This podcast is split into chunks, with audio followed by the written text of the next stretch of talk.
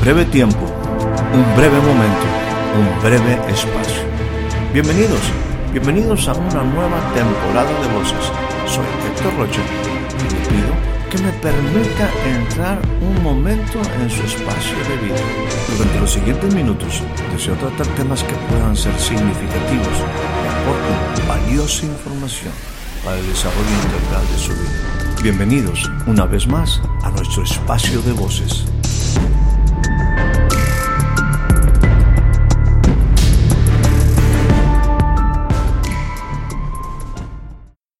Le doy a usted la más cordial bienvenida a este nuevo breve espacio de voces.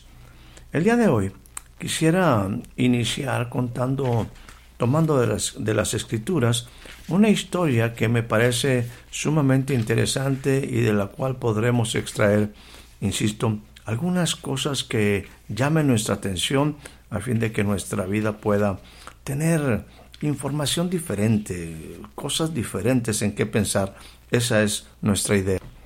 Esta historia cuenta que en el ocaso de su vida, un viejo rey mandó llamar a su hijo.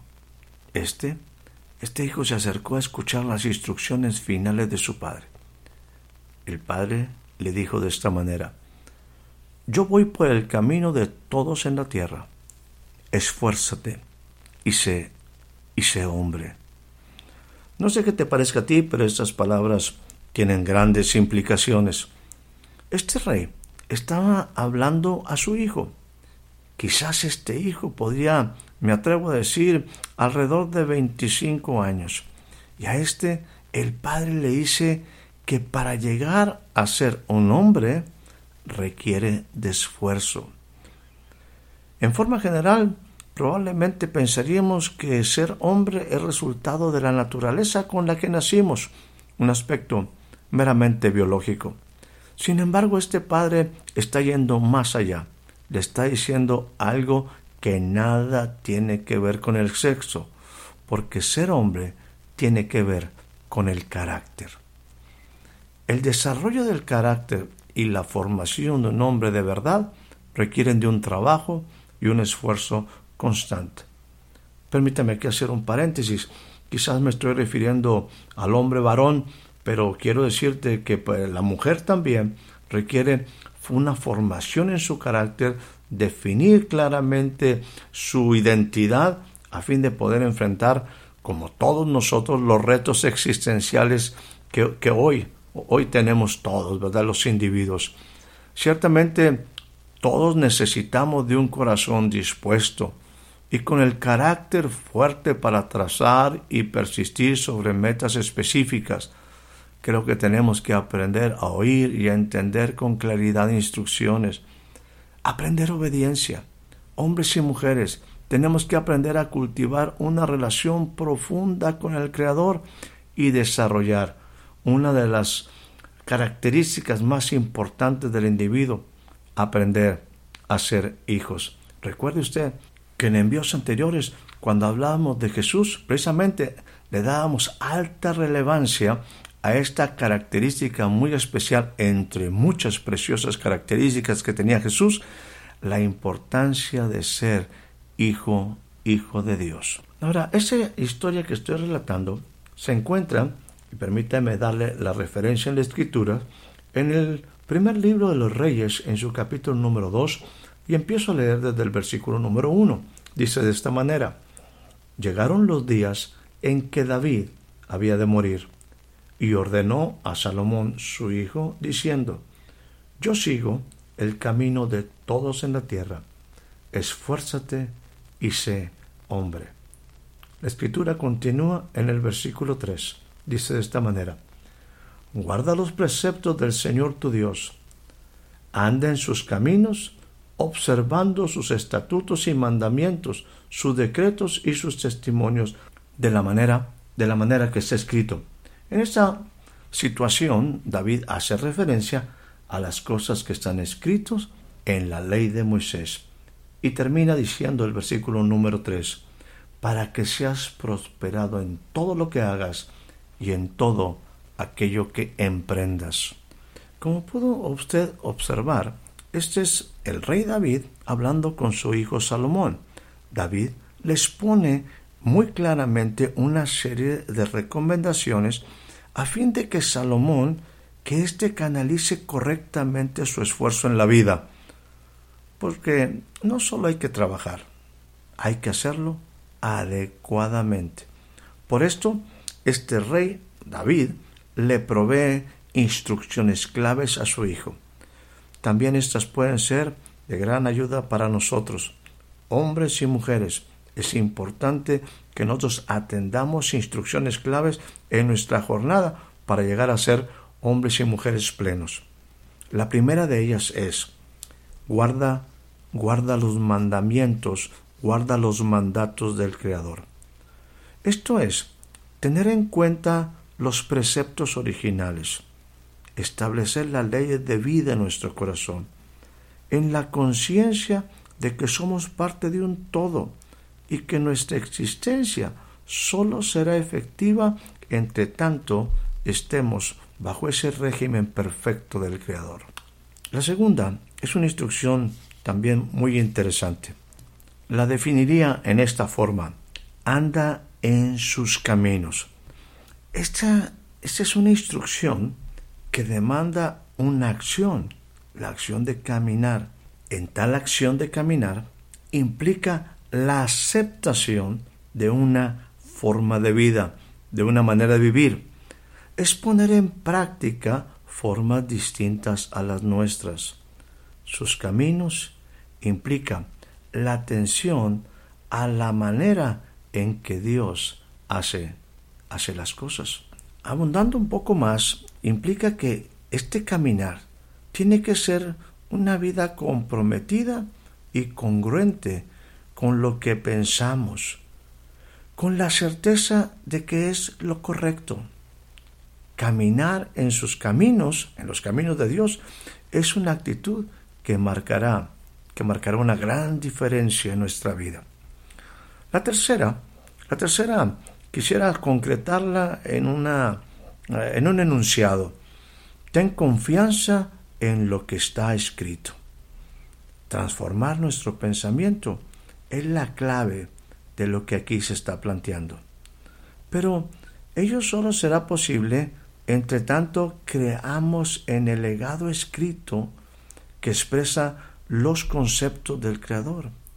Estos se registran en la Escritura. Libro maravillosa, memoria a la que muy frecuentemente yo me refiero como mi libro, mi libro preferido. Lo escrito se cumplirá. Afirmarse en ello hará que prosperemos en todo. Permítame aquí hacerle una pregunta, que es una pregunta que también me he hecho a mí mismo esta pregunta es, ¿qué dice de ti lo escrito? Volviendo y retomando como siempre a Jesús como nuestro patrón de referencia o punto de partida, Jesús tuvo una muy clara comprensión de que alguien le había enviado, que su vida estaba en las escrituras. Él tenía un propósito muy definido, donde su misión y destino estaban íntimamente ligados a un plan eterno del cual él era parte. Por ello, su vida, en su vida él se entregó de una forma decidida a cumplir su papel. Nunca titubeó. Estuvo consciente de ello desde el inicio de su vida y encontró en el manual de vida una guía inmejorable y base segura para edificar. Prueba de ello hacía referencia continua a lo que había sido escrito. En envíos previos hemos hablado de el corazón del Hijo para con el Padre. Particularmente en el último hablamos de el por qué Jesús fue enviado. Y para ello hemos utilizado con relativa frecuencia el libro de Juan eh, para ver la vida de Jesús. En este libro encontramos declaraciones hechas por Jesús con verdadera insistencia. En cada una de esas escrituras que relata o que se registran en el libro de Juan, hablan del el carácter y el compromiso de Jesús como el entendimiento a que Él llegó en su vida. Tales expresiones reflejan una profundidad que creo que usted y yo debemos aprender. Entre muchas de ellas, Él dijo cosas como esta. En Juan 4:34 dice, mi comida es que haga la voluntad del que me envió. Más adelante, en Juan 5:30, dice, no busco mi voluntad, sino busco la voluntad del que me envió. Juan 6:38 dice, porque yo he descendido del cielo no para hacer mi voluntad, sino la voluntad, la voluntad del que me envió. También dijo cosas como esta, todo esto es para que crean en el que Él ha enviado. Eso lo dice en Juan 6:29. También finalmente una escritura más, Juan 8:42, dice, no he venido de mí mismo, sino que el que me envió es verdadero. Los conceptos manejados en estos textos nos hablan de una convicción nada usual en el típico ser humano. También incluyen una claridad de propósito y compromiso, sobre todo un compromiso que definió lo que podíamos llamar una vida de éxito, como la de Jesús, una vida plena, una vida de propósito. Esto se puede ver en las ciertas oraciones, expresiones que Jesús utiliza en estas referencias que he mencionado. Una de ellas, por ejemplo, dice, mi comida, mi comida. Lo que alimentaba su vida tenía muy poco que ver con la comida natural había algo que motivaba su vida que nada tenía que ver con la comida material. Lo que realmente a él le sustentaba era un claro compromiso a un objetivo. Eso era lo que le alimentaba. También Jesús dijo lo siguiente, no busco mi voluntad. ¿Cuánto tenemos que aprender de esto? Entender que nuestra vida tendrá sentido no cuando ejerzamos nuestro ese ya famoso libre albedrío y que generalmente lo ejercemos en una manera irresponsable. Porque en honor a la verdad, tal expresión es solo para justificarnos, como una, una mera justificación o excusa, que en la mayoría de los casos simplemente oculta nuestra rebeldía y absoluta falta de interés para obedecer a los principios, para obedecer a lo que es correcto, a lo bueno. Hacer la voluntad del Creador, del Padre, debería ser siempre el único compromiso de un verdadero hijo. Por eso esto emana del corazón de Jesús. Caminar, caminar en esa voluntad siempre dará, dará grandes satisfacciones. No busco mi voluntad fue una expresión que extraemos de estos pasajes que previamente hemos leído. Dice lo siguiente también, o podemos sustraer una más, no he venido de mí mismo. ¿Qué seguridad y efectividad se alcanza al avanzar por el camino de la vida con el respaldo del Creador? Lo que Dios ordena, Él con toda certeza cuidará y proveerá lo necesario para que nosotros podamos cumplir su propósito. Es sumamente importante saber que nuestra vida tiene su aprobación y en consecuencia, en consecuencia su respaldo. Quizás en algún momento mencioné, pero quisiera, eh, si no lo hice, enfatizar lo siguiente, en ese aspecto de que Jesús tenía en alta importancia, en alto nivel de trascendencia en su vida lo que estaba escrito. En ese sentido podría yo decir que definitivamente Jesús en todos sus aspectos relevantes de vida es que él se encontró, encontró su vida relacionado a las escrituras. Ellas, estas escrituras, son el mismo lugar donde también podemos encontrar tú y yo la voluntad o propósito del Creador para nosotros. Nadie podrá encontrar la razón del porqué de una cosa o producto existente observando el producto en sí mismo. la verdadera razón de algo que fue creado, que fue manufacturado, solo está en la mente y corazón del creador del mismo. Solo quien lo diseñó, quien lo diseñó, conoce el verdadero motivo de algo. Esto es de esta manera. Déjame plantearlo eh, usando este ejemplo de hace un momento para ti y para mí. Si tú quieres, si tú deseas saber por qué algo existe, no le preguntes al producto. Pregunta, pregúntale al creador del producto. Este mismo principio se aplica a nosotros los seres humanos. Si tú deseas encontrar tu propósito, pregúntale, pregúntale a tu creador. Este, este principio fue entendido por Jesús desde su niñez. hablando un poco de la parte de la historia de Jesús, dice de esta manera en el capítulo número 1 del Evangelio según San Lucas, eh, cuando se define claramente en la profecía dada a María el destino de Jesús. Dice de esta manera, y darás, darás a luz un hijo, llamarás su nombre Jesús.